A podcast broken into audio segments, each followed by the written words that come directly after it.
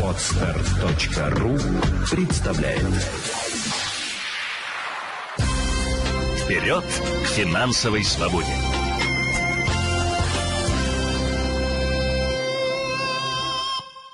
Ну что ж, подоспели хорошие новости. Размер минимальной заработной платы в Ленинградской области увеличится. Если нынче это 12 800 рублей, в следующем году запланировано 14 250 рублей. В эти дни дорабатывается областной проект бюджета на трехлетний период. Ну и, думаю, самое время позаботиться и о семейном кошельке. По крайней мере, запланировать статьи расходов. Ну а нужен ли семейный бюджет и как его распланировать? Об этом поговорим с юристом, финансовым консультантом Еленой Феоктистовой. Елена, доброе утро. Доброе утро. Здравствуйте. Очень рада вас здесь видеть.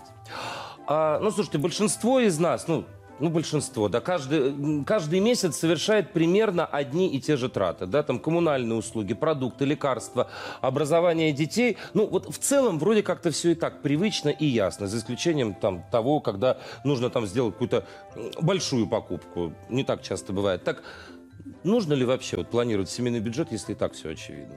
Конечно, нужно, потому что именно э, в этих привычных повседневных тратах и скрываются финансовые ловушки. Mm. Мы можем с вами не замечать, как тратим что-то по привычке и не оцениваем это с точки зрения, а какие мы эмоции получили. Mm-hmm. Очень часто, ну и в первую очередь, мы деньги тратим не только для получения какой-то пользы, но и для получения эмоций. Мы mm-hmm. хотим, чтобы дети были образованы, поэтому вкладываемся в их образование. Мы хотим вкусно обедать, ужинать, завтракать, и поэтому покупаем качественные продукты. Но частенько, не задумываясь, задумываясь, приходя голодными в супермаркет, нет-нет, да возьмем лишнее. А, какие-то снеки, какие-то сладости, которые вроде холодильник полный, а съесть-то и нечего. И в результате получается то самое транжирство.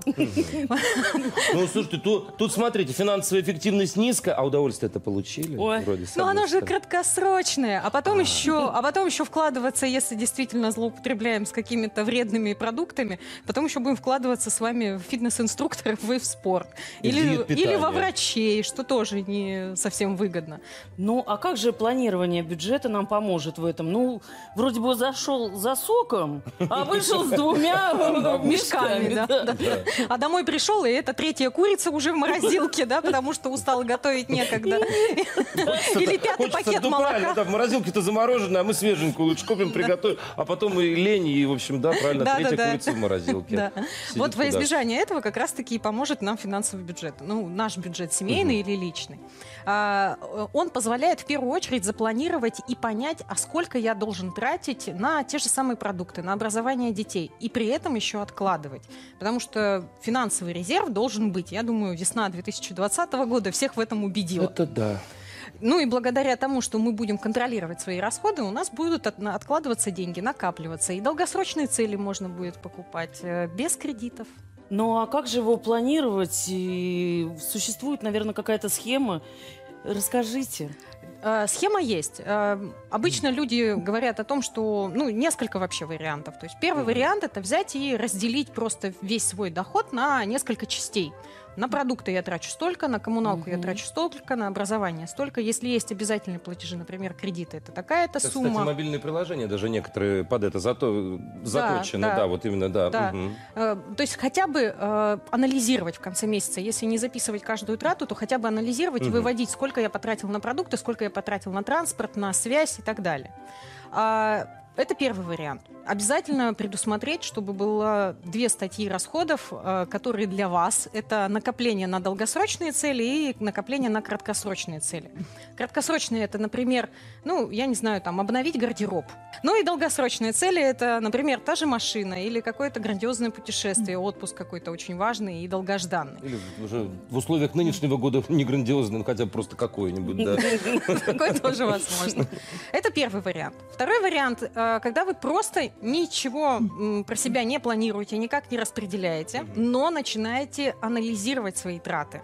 А, в конце Это для- месяца... Это для тех, кто с хорошей памятью, видимо. А, В конце месяца садимся и открываем банковскую карту и смотрим аналитику трат. И записываем. Если нет банковской карты или очень часто тратим и наличные, и безналичные, то тогда лучше завести приложение на телефоне и записывать каждый расход. Но в конце месяца обязательно проанализировать. Ну вот смотрите, вот вы нам даете методику, да, а хочется больше узнать о результатах каких-то, да. Вот э, вы вот из вашей практики, там, из эм, там эм, примеров тех людей, которые соблюдали ваши рекомендации, да, вот какие открытия можно сделать, ну вот, допустим, да, вот стали мы дисциплинированы, Ань, и ты, и я там стали вести, там один из трех вариантов выбрали, да, ну какие мы сможем для себя сделать открытия, например, через полгода? Вот что, вот мы реально поймем, что мы где-то тратили больше, а на что-то другое можем позволить, э, наоборот, где-то тратить можем меньше, а на что-то другое позволить больше. Вот каких-то примеров хочется. Многие люди, когда начинают вести бюджет, меняется качество жизни. Ну, очень часто мы живем в желании что-то себе купить. Вот хочется, например, хочу я поехать в спа. Вот прям не могу. Мгм. Хочу поехать на два дня выключиться, чтобы там были массажи, процедуры. Но мне кажется, что я не могу себе это позволить. Я и желаю получить э, что-то такое для себя лично, но отказываю себе в Мгм. этом, потому что полагаю, что нет денег. Как только мы начинаем контролировать бюджет, у нас появляются деньги, и мы понимаем, что вместо там 10 тысяч сладостей, лишней Мгм. куртки на осень, весну, а, и- или же, ну, или же Лишние замороженные курицы в холодильнике. Лишняя курица в холодильнике, а, там, минимизировать, а, предположим, бесполезные походы иногда в кафе. То есть иногда приходим, вроде по привычке перекусить, и удовольствия не получили, и деньги потратили. Такое тоже бывает. Люди очень часто не осознают, на что они тратят деньги. А есть я- благодаря этому мы откладываем и тратим на то, что нам нравится и действительно хочется. Елена, получается, то есть можно поставить знак равенства между планировать и экономить? Можно в целом, да, потому что именно планирование позволяет экономить. Но слово экономия никому не нравится. Поэтому я призываю относиться к этому как к оптимизации. Ну, мне вообще слово оптимизация нравится. Представляешь, вот буду называть тебя, Ань, какая ты оптимизированная хозяйка, а не экономная. Или оптимистичная хозяйка, а не экономная. Скорее, Да. оптимистичная. Оптимистичная, да. Вот. А, Скажите, ну, а есть ли вообще, ну, может, какие-нибудь пропорции? Ну, понятно, что у у кого там сколько, что, что называется, кто сколько зарабатывает, но все равно какие-то средние, может, величины, сколько от э, своего месячного дохода желательно тратить, допустим, на Продукты еду, питания. на что-то еще, сколько откладывать. На Мы можем- образование детей. На образование детей. Мы можем взять, например, какую-то среднюю зарплату, там, какую-нибудь или медианную по там, Ленинградской области, Ну, например. в идеале вообще есть определенная пропорция. Так называемые обязательные расходы в э, бюджете должны составлять ну, не более 60%. В обязательном мы как раз и включаем продукты, коммуналка, э, оплата кредитов и образование. Чтобы 40% от зарплаты уже оставалось нам и на развлечение, качество жизни то самое, Мгм. что можно было бы и не тратить, но хочется потратить, и на накопление на краткосрочные и долгосрочные цели. Если э, вы видите о том, что ваши обязательные расходы составляют аж 80% или там даже 100, то нужно подумать э, о том, как оптимизировать эти траты. Может быть, где-то, если это кредиты виноваты, то проанализировать рефинансирование, снизить таким образом нагрузку на бюджет. А, возможно, стоит э, как раз-таки проанализировать, что я покупаю в, в магазине и какими я продуктами питаюсь. Может быть, много лишнего.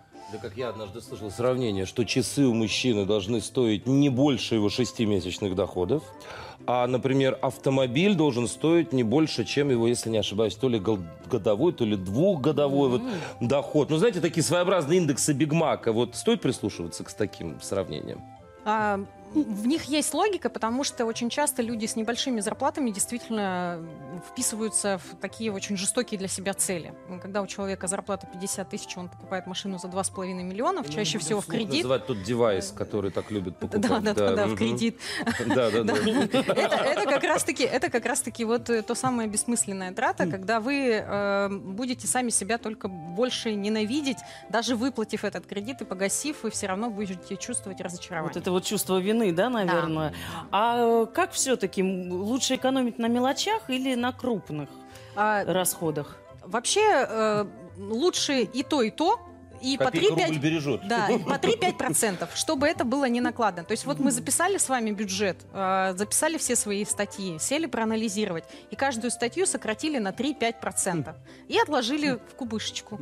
И таким образом незаметно вы придете к комфортным для себя тратам, качество жизни у вас будет увеличиваться, и при этом деньги накапливаться. Слушайте, ну а вот что касается, знаете, бывает, ну, дай бог, чтобы у всех были какие-нибудь незапланированные доходы. Я тут э, интервью с одной звездой шоу-бизнеса увидел, когда он вдруг раскрутился, да, ему там за одну песню стали платить там по полмиллиона рублей, и он сказал такую хорошую вещь, но я к этим деньгам отношусь, знаете, вот как они легко приходят, так с ними надо легко расставаться. Вот ваше профессиональное мнение, что вы скажете, незапланированный доход, с ним тоже можно вот так взять и легко расстаться, но, но он же все равно не был запланирован, да. Вот в этом смысл планирования. Когда мы с вами планируем вообще все, мы планируем когда-то поехать отдохнуть. Э, Мы планируем э, что-то купить. Так вот, незапланированные доходы как раз-таки должны направляться в наши краткосрочные и долгосрочные цели. То есть, например, я накапливаю на отпуск и планировала поехать аж в следующем году, в августе.